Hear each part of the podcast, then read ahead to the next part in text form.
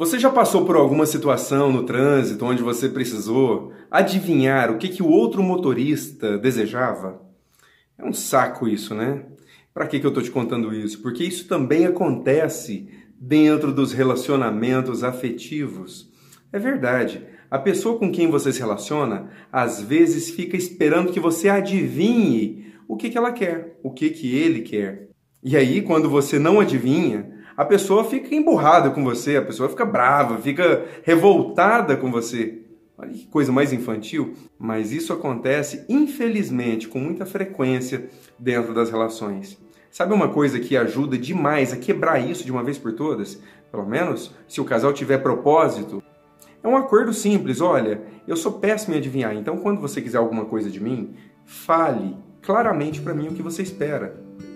Porque acontece muitas vezes de uma pessoa esperar uma coisa e aí ela fica enviando sinais para o outro perceber, porque ela quer que o outro descubra, sabe? Isso é um saco também, né? Olha, hum, bola de cristal não dá muito certo dentro do relacionamento. Então sugiro que tenha clareza. Casal que pratica clareza é um casal muito bem resolvido, ou tende a ser mais bem resolvido do que seria se não o fosse. Também acontece uma situação dentro disso que é muito complicado, que é o que? A pessoa tem clareza, explica, fala, fala, fala, faz uma dissertação sobre o tema e a outra pessoa não pratica. Olha, aí a questão já não é mais de informação e clareza, né? Você precisa se tocar também que essa pessoa não está afim de fazer o que você pede.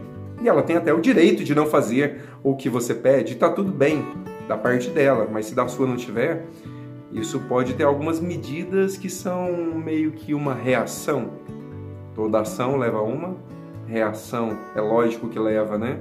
E aí, no seu relacionamento tem clareza? Pois é, se não tiver, eu sugiro que você coloque. E, e tire logo de vez, no meio de vocês dois, a questão de adivinhação do que, que o outro espera. Um casal claro se comunica muito melhor, e eu vou te falar, viu? Um casal que se comunica melhor tende a ter momentos muito mais prazerosos na construção de um relacionamento próspero. Bye.